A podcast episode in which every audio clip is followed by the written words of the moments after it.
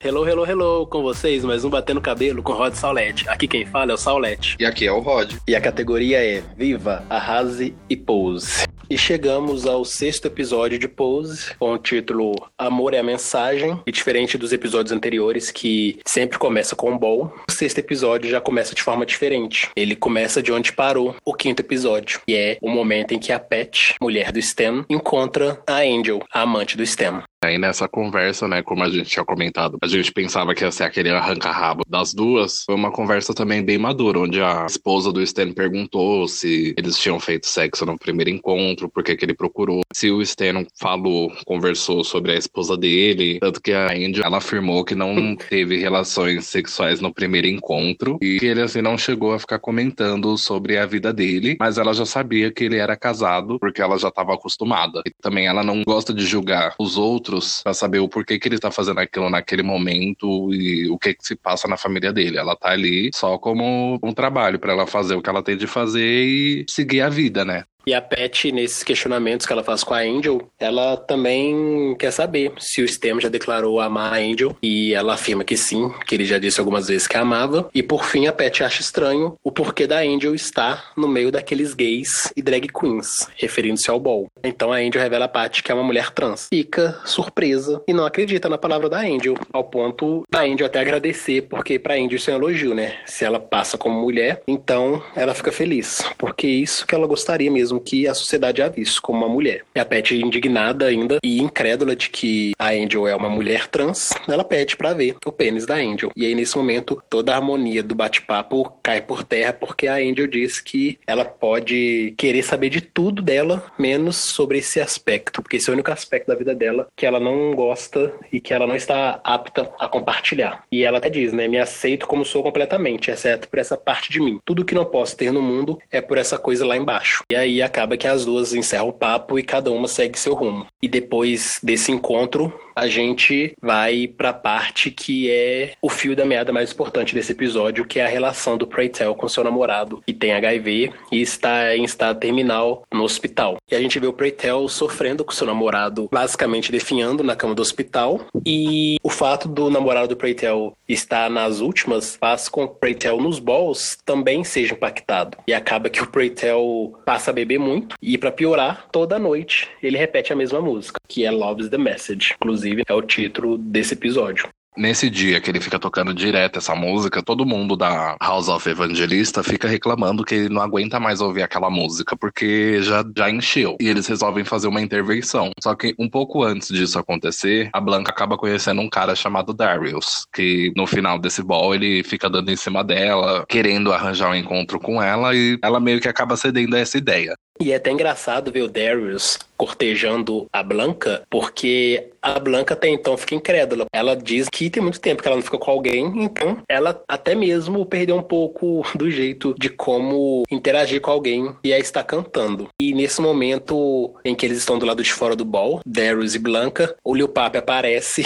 e tenta levar a Blanca embora. Tenta não, né? Ele leva a Blanca embora. E fica zoando o Darius, falando que ele é cafona, que as cantadas que ele faz são muito velhas e toscas. E a Blanca fica toda bobona, parecendo uma adolescente mesmo, lidando com a paixonite. É bacana também ver esse outro lado, né? Da Blanca mais vulnerável, disposta a tentar alguma coisa nessa área do amor, porque até então toda a atenção da Blanca, todo o amor que ela tem, ela distribui para os membros da sua família, seja para Angel, Damon, seu filho favorito, pro Rick ou pro Lil Pap. E aí ver ela assim, digamos, mais vulnerável, é até engraçado. E mais engraçado ainda é ver o Lil Pap parecendo um irmão mais velho tentando proteger a sua irmã de algum outro adolescente que tá tentando se aproveitar dela. E então a gente acaba voltando pro núcleo do STEM, e no caso vemos a Pet indo ao médico, porque após descobrir que a Angel é uma mulher trans, ela fica preocupada se ela tem o vírus do HIV, pois mesmo a Angel revelando pra Pet, né, que ela transou com o Stem, que usaram camisinha, a Pet fica preocupada e pede esse teste de HIV para ela poder, pelo menos, ficar mais tranquila quanto à própria saúde. E nessa parte também é bom reparar que antigamente esse teste que realizava de HIV não era assim uma coisa rápida, que é igual hoje em dia, que você faz no mesmo dia e sabe o resultado no mesmo dia. Era uma coisa bem demorada. E tanto que o médico fala assim que ele podia até apressar, mas demoraria umas duas semanas, porque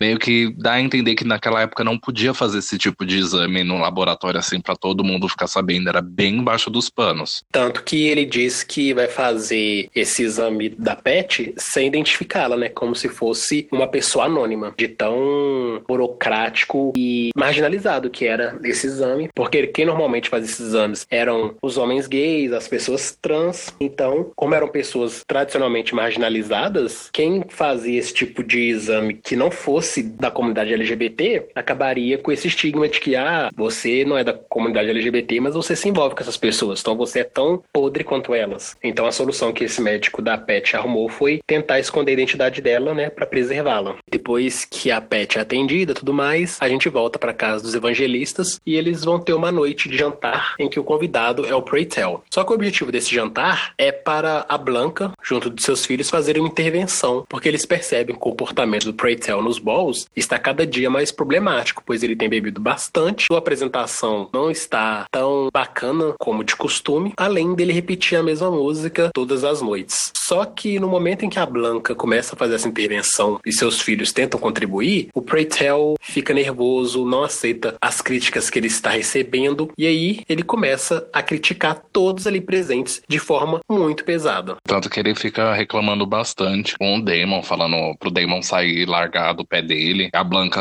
acaba se impondo, falando para ele respeitar todos que estão ali. E o Little Papi acaba falando que a música que ele tá tocando já tá chata. Mas a Blanca ela tenta amenizar um pouco, falando que ele é da família, que ele também deu de comer, cuidou da Blanca quando ela precisava, cuidou deles, tudo. E tenta colocar a ideia de que ele tá bebendo e fumando muito, para ele dar uma segurada, para ele não ter outros problemas. E daí ele vê aquela cena toda e acaba saindo completamente do controle. Porque ninguém, assim, quando vai numa casa de uma outra pessoa, espera que trate de um problema que você tá tentando lidar, mas só que você ainda não consegue ver o lado deles. E essa situação do Preytel, no momento em que ele tá sofrendo essa intervenção dos evangelistas, ela é muito dolorosa, porque a gente sabe que o Preytel não é uma pessoa ruim, não é uma pessoa má, que ele tem um grande coração. Mas ele tá passando por um momento muito delicado, um momento muito sensível na sua vida. Um momento de dor mesmo, que é ver o seu namorado morrendo devido ao HIV, muito avançado. E isso é uma das coisas que ele até comenta durante esse desabafo que ele acaba fazendo na mesa dos evangelistas, que ninguém entende a dor dele, porque ele já tá aí há muitos anos vivendo e vendo seus entes queridos, amigos, namorados, tudo morrer. Ou para a AIDS ou para as drogas. Ele está cansado disso. E que as pessoas que estão ali na mesa, né, os evangelistas no caso, não entendem o que ele está passando, não fazem ideia da dor que ele está sentindo. Então ele acaba ficando né, ainda mais nervoso, mais estourado, e levanta e sai da mesa, sempre carregando a sua garrafa de bebida, e vai embora. Todos ficam assim, né, sem muita reação e com aquele sentimento tipo de, nossa, o que, que a gente fez? Como é que a gente vai conseguir consertar tudo isso? A maior parte desse episódio, a gente vê o Preytel bem ríspido com as pessoas. Depois ele acaba indo pro hospital, ele vê uma enfermeira que é colega dele, bem amiga, e também trata ela assim meio que pude, falando que o hospital tá com uma luz feia, diz que o ambiente tá parecendo um ambiente de morto. Aí ele chega no quarto e acaba encontrando o namorado dele que não consegue falar, não consegue comer porque a garganta dele já tá tão machucada, dolorida que não consegue passar mais nada. Aí o Preytel também acaba relembrando aqueles momentos quando não existia doença, que as pessoas só saíam, curtiam, dançavam, fazia tudo que tinha vontade sem ter esse tipo de doença, problemas, enfim. E aí, nesse momento em que o Preytel está com o namorado dele, que a gente descobre que a música que o Preytel repete todos os dias, incansavelmente nos balls, é a música de quando ele e seu namorado se conheceram. Então, Love is the Message é a trilha sonora desse amor do Preytel. E é muito doloroso ver toda essa situação que o Preytel está vivendo, porque ele está sofrendo e como tem essa verdade que ele já jogou na roda, né, que ninguém entende a dor que ele está passando, acaba que ele ser ríspido, ser grosseiro, ser até mesmo rude com as pessoas, é uma forma dele extravasar essa dor que ele está sentindo e que ele não pode descarregar em cima do seu namorado. Afinal de contas, ele tem vivido nesses últimos momentos com o seu namorado. Ele tenta fazer com que sejam os momentos mais leves e felizes possíveis para o seu namorado namorado. E, por fim, o Pretel acaba indo embora e depois ele se encontra com a Blanca e ele cai em si e pede desculpas pelo comportamento que ele teve no jantar em que os evangelistas tentaram fazer uma intervenção ele se desculpa né, até mesmo pela forma que tratou os filhos da Blanca, e a Blanca entende o lado do Preytel porque ela sabe o momento difícil que ele está passando. E aí, nesse caso, o Preytel, relembrando, né, todo esse cenário feio que ele achou do hospital, ele faz um convite para Blanca deles fazerem uma noite cabaré AIDS no hospital, que seria uma forma de levar um pouco mais de vida e celebração para os pacientes. Então, seria uma noite com algumas apresentações artísticas, em que ele e a Blanca se apresentariam, para poder mesmo animar um pouco mais os pacientes que estão ali, tudo em estado avançado do HIV. Só que a Blanca, né, ela lembra que ela tem um compromisso, um encontro com o Darius, e fala para ele que não vai poder comparecer. Nesse momento que ela vai ver uma roupa para sair para se encontrar com o Darius, passa uma cena dela numa loja com a Lulu, conversando sobre a roupa que ela vai sair, porque ela acabou conhecendo um cara, e a gente acaba vendo também a Digley que participou de RuPaul's Drag Race, que ninguém esperava ver no seriado. Mas hoje ela já se identifica como uma mulher trans e ela tá muito bonita. Quando a Digley apareceu em Pose, eu fiquei assim estático, porque para mim foi realmente uma grande surpresa. Porque embora eu esteja assistindo a série com mais atraso que todo mundo, né? Porque a série já acabou, tá rolando um milhão de spoilers aí, mas eu meio que não estou acompanhando spoilers e tudo mais. Então não sei dos personagens que ainda vão aparecer, não sei dos atores e das atrizes que vão aparecer. E aí, quando eu vi a Digley, eu não acreditei, falei, não, mentira, não é possível que seja ela. E é ela mesmo, eu adorei, achei ela fantástica. Inclusive, o nome que ela usa não é Digley, o nome artístico dela é outro, é Bianca, alguma coisa. E eu achei, assim, maravilhoso a presença da Digley na série. E, embora ela tenha uma participação pequena nesse momento, né? Eu acredito que ela deve aparecer novamente. Foi uma participação muito bacana. Ela se identifica como uma mulher trans e Pose, se a gente for ignorar a parte mesmo da série e pensar mais na parte técnica da coisa,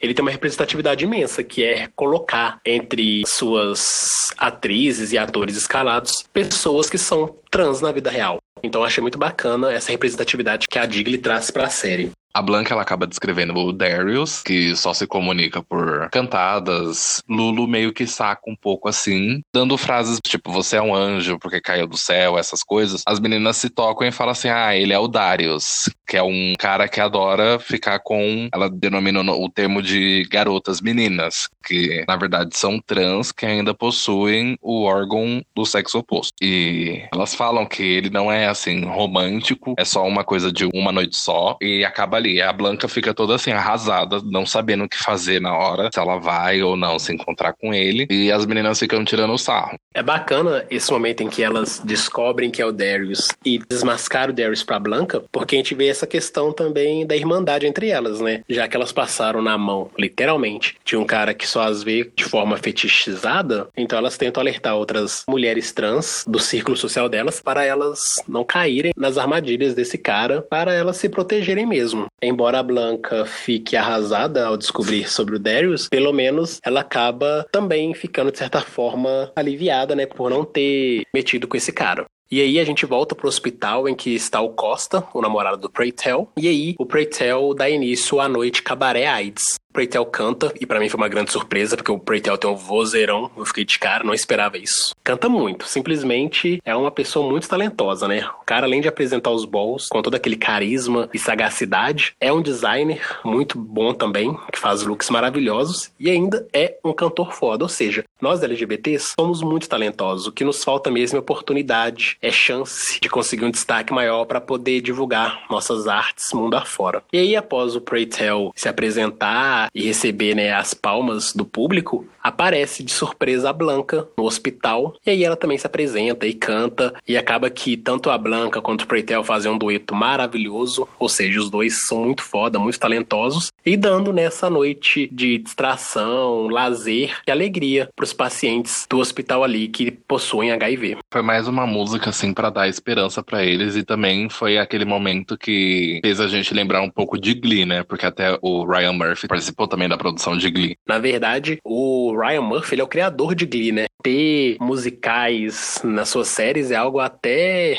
esperado. Se eu não me engano, uma das cenas que eu achei mais bacana no American Horror Story, a segunda temporada, Asylum, é uma cena em que estão todos os internos lá do hospital cantando e tal, uma música que agora eu não me lembro, mas que foi assim, divertidíssimo. Ryan Murphy tem essa pegada mesmo, né, de musical, de valorizar a música em suas obras. E o que eu acho que é a mensagem muito bacana que o Preytel passou com essa noite cabaré AIDS é que as pessoas que têm HIV, elas merecem também ter lazer, elas merecem sorrir, merecem ser felizes mesmo que estejam em alguns casos nos seus últimos momentos de vida, porque elas merecem viver com dignidade, independente da forma que elas adquiriram essa doença, independente da forma de vida que elas levavam, nada justifica essa exclusão social que as pessoas que sofrem de HIV passam. Então, eu achei muito digno essa noite cabaré AIDS que o Preytel fez. E eu gostaria de ter visto mais pessoas ali se apresentando para os pacientes e tal. Mas também eu até entendo que esses pacientes mereçam ter a sua identidade preservada, mereçam também ter um pouco de sossego, né? E eu não sei se colocar várias pessoas ali do bol também seria algo muito saudável para eles. Mas eu acho que pensando assim, na ideia que o Preytel e a Blanca depois, né, passam, que é isso. Não é porque alguém tem uma doença no estado que eles estão ali terminal, seja motivo delas serem largadas pela sociedade, porque é o que acontece. Quando a gente vê pela primeira vez o Preytel chegando no hospital ao lado da Helena Sam Rogers, a gente vê os pacientes largados nas macas, passando fome porque as enfermeiras não têm nem coragem de levar a bandeja de comida até o colo ou até a cama desses pacientes. Então, acho que a mensagem de dignidade e valorização da vida que essa noite Cabaré AIDS passa, ela é fundamental, essencial até nos dias de hoje. O legal de ver esse episódio é que ele meio que fala de todos os mitos, não de todos, mas ele fala a maioria dos mitos sobre o HIV. E não só o HIV, também da pessoa ser gay ou sair com transexuais, que foi no caso da próxima cena, e aparece o Stan indo no consultório de uma psiquiatra junto com a esposa dele. Tanto que essa psiquiatra foi a indicação do outro médico que ela tinha solicitado os exames. Eu não sei assim, o pessoal mais novo se já ouviu falar, mas a maioria das pessoas, quando não sabia sobre a pessoa gostar de homem ou de trans, falava que a gente era louco, que era uma doença mental. Eu acho que todo mundo sabe, porque até há pouco tempo meio que consideravam que a gente era doente mental, né? E lá o Stan acaba encontrando a esposa dele, fala que eles vão passar numa psiquiatra e revela que ela já sabe que ele saiu com uma garota de programa transexual e perguntou o que que ele era, se ele era gay ou o que que ele gostava e nem ele sabia o que que ele era. Esse momento em que o Stan e a Pat estão nesse consultório psiquiátrico é bem emblemático, né? Porque a partir do momento que a Pat percebe que a Angel é uma mulher trans, que ainda possui um pênis, para ela tudo que foi conversado até então com a Angel deixa de ter valor, porque ela fica ficcionada no órgão genital da Angel. Isso acaba fazendo com que a impressão que ela tenha do marido dela seja de que ela está envolvida com um homem gay que a enganou esse tempo todo. Então, quando ela leva o Stan para esse consultório, e ela ainda foi muito sagaz, porque ela não falou pro Stan para onde eles estavam indo, a Pat combinou com o Stan dos dois irem para esse consultório, mas de forma separada, então ele descobriu o que, que era quando ele chegou lá. Então ela diz, tipo, eu sei o que, que tá rolando e agora a gente vai tentar ver o que, que faz daqui em diante. Mas você não vai morar comigo, você vai ficar no apartamento que você já pagou aluguel não tem ninguém vivendo lá. E aí a ver o que, que vai acontecer, mas eu quero saber, você é gay? Porque essa questão do preconceito, né? Se o cara tá com uma mulher que tem um pênis, então com certeza ele é gay ignora completamente a história dessa mulher que ele está envolvido, ignora completamente a relação que os dois possam ter ou não na cama. Então é muito foda. E isso que você falou era nossa realidade, né? Até nos anos 90, por exemplo, em que a OMS, a Organização Mundial da Saúde, considerava a homossexualidade uma doença mental, um distúrbio, né? E aí nos anos 90 isso caiu. E até o ano passado, a transgeneridade também era considerada um distúrbio mental. E finalmente essa resolução caiu e nós, LGBTs, não somos mais considerados doentes mentais. Mas se a gente for pensar na realidade que a série está inserida, que é anos 80, super normal eles acharem que alguém que está envolvido com a pessoa trans tem algum tipo de distúrbio também e tem que ser tratado. E aí que vem essa questão da escola, da gente discutir gênero sim, da gente levar pra TV, levar pro jornal, levar pras redes no geral, né? Não só redes sociais, mas levar pros veículos de comunicação essa discussão de gênero, porque nós não somos pessoas que têm distúrbio mental. A única diferença é que aquilo que nos atrai, aquilo que a gente gosta, a forma que a gente se identifica, é diferente do tradicional. E não é porque é diferente que é errado. Só que as pessoas não estão dispostas, né, a fazer esse tipo de discussão. As pessoas não estão dispostas a colocarem seus preconceitos de lado e tentar entender essas novas formas de ver o mundo, então acaba que a gente é renegado socialmente, a gente é exilado, enfim, é muito pesado, mas a gente está sobrevivendo aí e por fim, acaba que a Pat revela, né, também pro STEM que além deles darem um tempo na relação, que ela fez o exame de HIV e descobriu que não tem nada que deu negativo. Em relação à Pet, eu acho muito bacana a postura dela no geral. Além dela ter conceitos equivocados do que vem a ser a transgeneridade, dá para ver que ela não quer viver à sombra de ninguém. Seja viver à sombra do marido, seja viver à sombra de uma pensão. E ela diz, né, que nesse período, então, que ela vai ficar separada do sistema, ela vai arrumar um emprego e vai descobrir quem ela é na vida. Porque ela decidiu, foi uma opção dela, ser mãe de família, ser dona de casa. Mas agora que ela viu que a relação dos dois também pode estar fadada ao fracasso, ela quer ter uma nova perspectiva de vida. Eu acho isso muito bacana, né? Porque a gente vê as mulheres, no geral, nunca foram de virar capacho de ninguém, do marido, do namorado, seja de quem for. Ela optou por ser uma mãe, ser uma dona de casa, e agora que a vida dela virou completamente de cabeça para baixo, ela vai tentar novas coisas na vida. Então, eu não consigo, sabe, odiar ninguém nessa série, a não ser o Matt, o patrão do Stan. E eu não consigo ter raiva da Pet em momento algum, porque ela, no caso, é que mais sobrou, né? Ela que teve o marido atraindo, ela que teve que se virar para cuidar da família, porque agora que o Stan vai estar mais ausente, ela vai ter que cuidar dele sozinho. Então acho que a história da Pet também é uma história muito bacana, que ela vai crescendo na série, não é pelo fator ódio, vingança, ela vai crescendo pelo fator independência, né? Agora que eu tenho que me virar sozinha, deixa que eu vou desbravar esse mundo por conta própria. É, também é legal ver na série o lado dela, porque não é igual ficar retratando em novela ou ficar retratando em filme, que é uma mulher que só fica presa ao marido. Nunca ela faz nada para ela ou queira mudar e, e também fica saindo brigando, esculachando os outros. Ela é, aparente ser uma mulher bem adulta, ela sempre trata desses problemas com a maior tranquilidade e sempre explicando para as pessoas o ponto de vista dela. E nesse momento também ela até acaba revelando que o chefe dele que comentou sobre essas coisas e ela foi atrás dessas informações informações.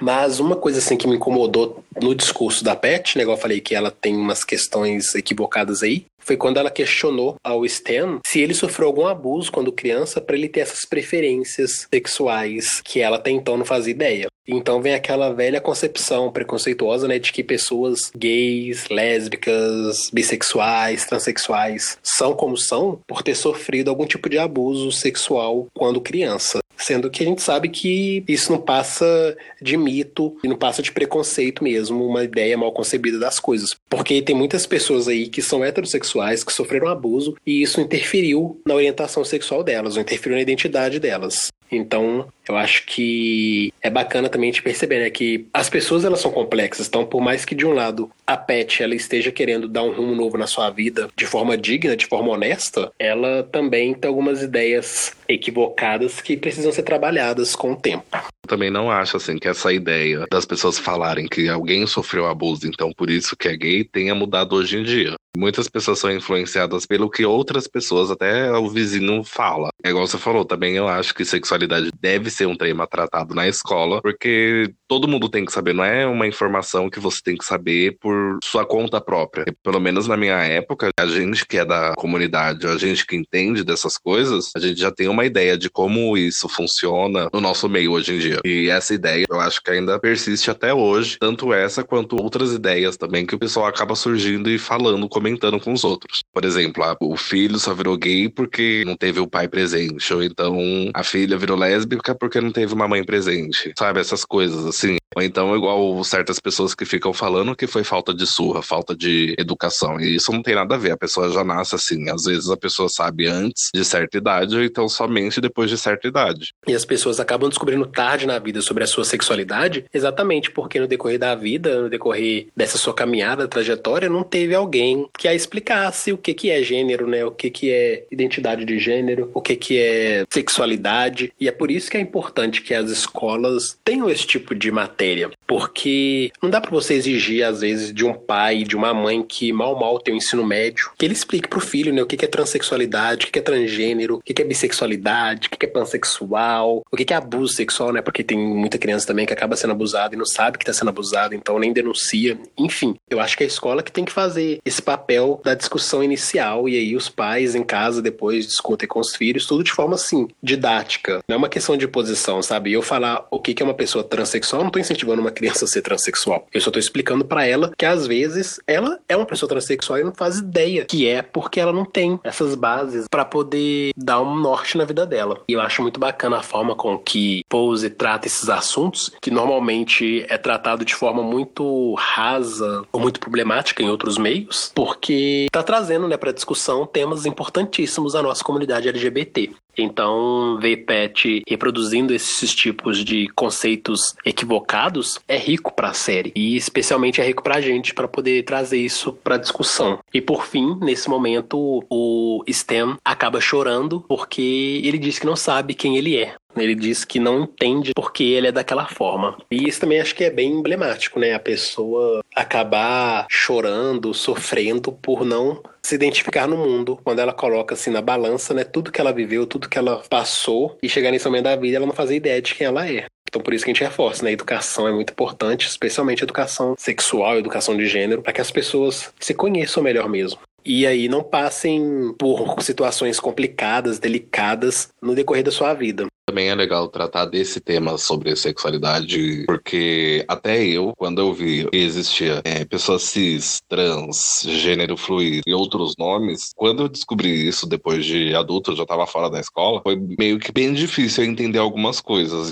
Então eu tive que estudar, ler bastante coisa para entender o que cada nome queria dizer. Não faz muito tempo, mas quando falavam que uma pessoa era cis, eu não entendia que era a pessoa que se identificava com o sexo que foi designado a ela no nascimento. Eu não tinha assim uma outra palavra para especificar. Então quando a pessoa falava cis, eu ficava muito confuso. Então se para mim já é confuso entender isso, imagina para uma pessoa já de mais idade. É um assunto bem delicado, mas que tem que ser bem explicado, tipo, ponto por ponto, vírgula por vírgula, senão a pessoa acaba não entendendo e não fazendo sentido para ela depois. Mas aí, voltando pra série, né, passa o Stan saindo da consulta e chegando no trabalho. Só que nesse momento que ele tá chegando no trabalho, o chefe dele tá de novo cometendo assédio sexual com uma das funcionárias da empresa, perguntando qual é o tamanho do pênis que cada mulher aguenta. Eu acho incrível que nessa época ninguém, tipo, reportava isso ao RH, ninguém achava isso problemático, meio que as pessoas aceitavam esse tipo de, entre aspas, brincadeira, né? Tanto que até acabar o episódio, até passar essa cena, ninguém comentou nada com ninguém. Só ficou passando ele falando isso, até que o Stan chega e parte pra cima dele, falando que ele contou pra mulher dele. Acaba tendo uma briga, tipo, bem feia, de um dar um soco na cara do outro e um jogar as verdades na cara do outro. E tanto que o Matt, ele fala que só fez aquilo porque ele roubou o espaço dele na empresa. Como eu já havia comentado no podcast anterior, o Matt é um homem branco, cis, rico, cheio de privilégios, que se acha dono do mundo. E aí, quando o Stan ameaçou seu reinado dentro da empresa, o que ele foi fazer? Foi lá fazer fofoca na vida do Stem para arruinar sua família. E o Stem, então, após descobrir que o Matt foi responsável por toda essa bagunça que virou a sua vida, ele vai partir para violência. E o Matt, mesmo apanhando, mesmo batendo, mesmo sangrando, porque tanto Matt quanto Stem acabam com a boca cheia de sangue, ele tenta sair por cima, né? Dizendo que o Stem traiu, que o Stem, ao conseguir aquele contrato, estava tirando do bolso dele a grana que era dele de direito. Ou seja, no fim das contas,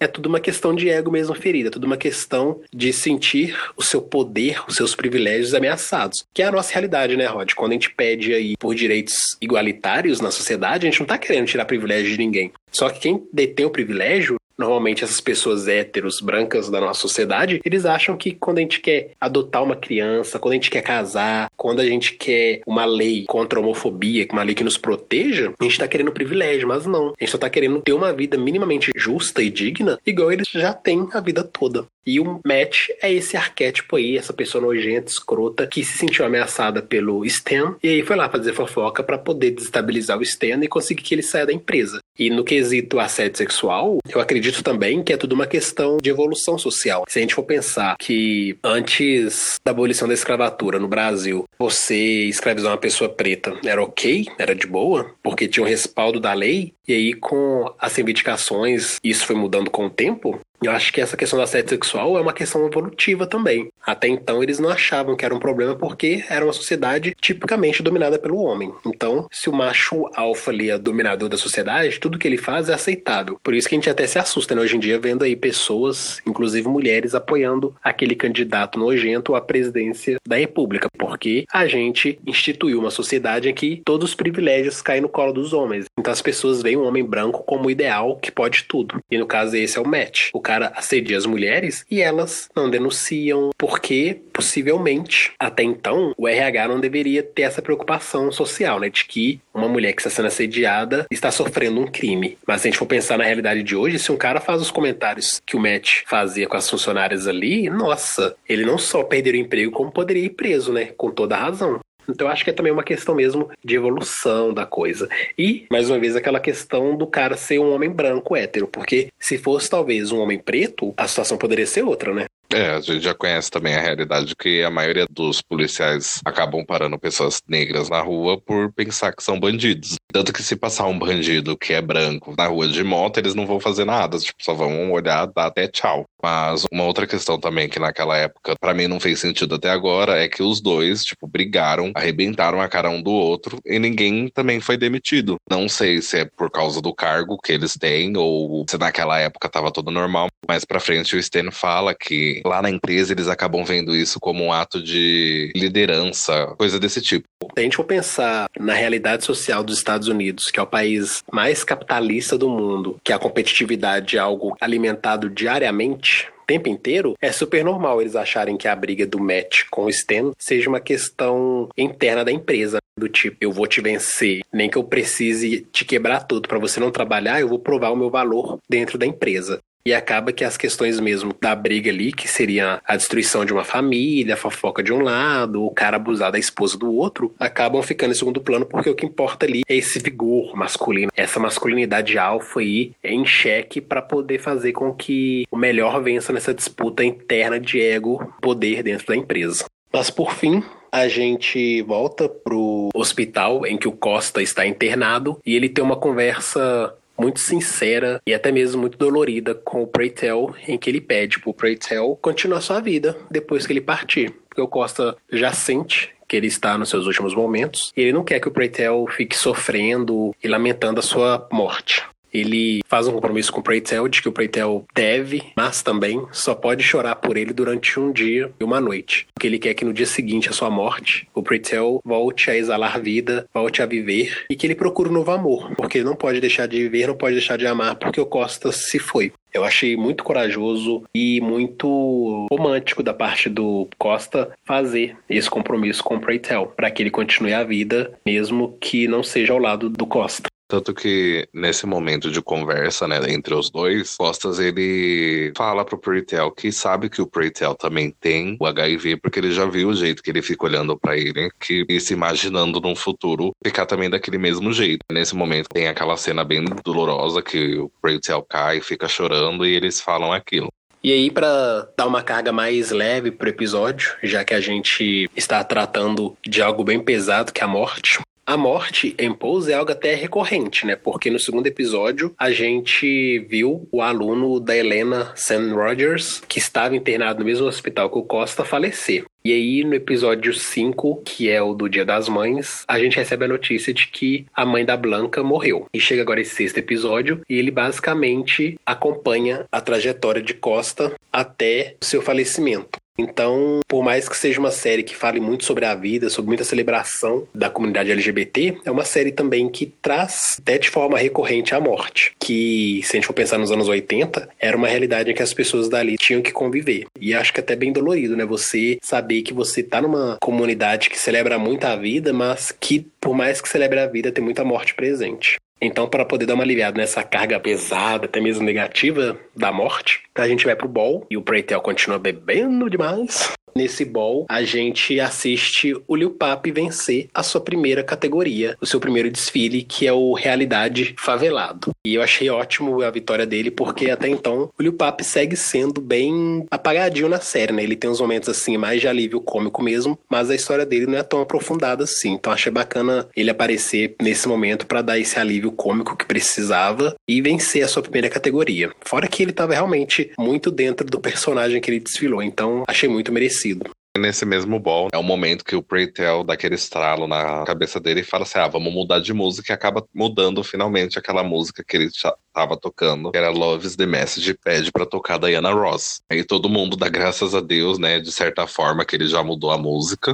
E o Preytel acaba mudando a sua postura até então nos balls e deixando com que novas músicas rolem nos bailes, porque mais cedo ele havia recebido a notícia de que o Costa faleceu. E como ele havia feito esse arranjo com o Costa de que ele iria viver a vida dele, de que ele iria amar de novo, então ele decide seguir a risca esse combinado e aí muda sua postura e volta a demonstrar essa alegria nos balls em que ele apresenta. Nesse mesmo ball, o Darius acaba chegando na Blanca e perguntando por que, que ela não foi, por que, que deu um bolo nele. Ela joga todas as coisas que ela ouviu na cara dele, falando que ele era só um aproveitador, só queria ter aquele momento. E a Blanca não é garota de só uma noite. Ela quer se apaixonar, ela quer namorar, ela queria alguém para cuidar dela e ela cuidar da pessoa. E daí aparece todas as meninas que estavam na loja de roupa, chega zoando com ele, falando que ele não aguenta uma por muito tempo. De certa forma, acaba humilhando ele porque ele só quer, tipo, brincar com o sentimento das meninas trans. E o que a gente percebe disso mesmo é que o Darius é um cara fetichista que só usa as mulheres trans por prazer dele, mas que ele não as valoriza. E a Blanca quer ser amada. Ela quer ter o seu grande amor. Eu, por um momento, achei mesmo que o Darius seria esse amor que a Blanca tá precisando, mas depois que as amigas dela desmascararam o Darius, eu percebi que ela saiu de uma grande armadilha. E aí o sexto episódio acaba da mesma forma em que a gente viu o Stem encontrando a Angel no segundo episódio. Ela performando na cabine de striptease. Ela até fica surpresa, porque ele aparece lá com a cara toda arrebentada, só que também, de certa forma, faz a gente ficar com raiva. Ele não decide o que, que ele quer da vida, ele sai, magoa ela, depois volta como se nada tivesse acontecido, aí magoa de novo. E aí só no próximo episódio que a gente vai ficar sabendo qual vai ser o posicionamento dela. O bom é que quando a Angel rompeu com o STEM, foi um rompimento assim, até então definitivo. Eu não vou ser seu experimento, STEM. Então, tchau, eu vou embora. Não quero mais saber de você. E aí parece que até então ele aceita essa realidade e vai viver com a sua família, esquecendo da existência da Angel. Mas aí, quando a Pet o confronta e o coloca para fora de casa, ele acaba correndo de volta para os braços da Angel. Então a gente vai descobrir né, qual é a postura real da Angel, se ela vai aceitá-lo de volta ou se ela vai manter sua palavra e deixá-lo largado no mundo. Eu não sei o que eu acho, porque tem sentimentos envolvidos aí, mas eu espero que a decisão que a Angel for tomar traga algum tipo de alívio e satisfação para ela, porque para mim, quem importa na série é o núcleo dos personagens dos Balls. Stan tô nem aí. O que, que eu tenho a ver com macho hétero, não é mesmo? Você também falando de sentimento, a gente vê que ela é aquela pessoa bem sonhadora, né? Ao mesmo tempo que ela parece ser uma mulher inocente, ela também é bem sonhadora. E nesse momento dá pra ver que ela ainda gosta, ela ainda tem sentimento por ele, mesmo tendo rompido antes. Mas somente no próximo episódio que a gente vai ficar sabendo. Valeu mais uma vez por nos ouvirem. Sigam nossas redes sociais. Aqui quem falou foi o Saulete. E aqui foi o Rod. E esse foi mais um Batendo Cabelo com o Rod Saulete. Até o próximo. Beijão.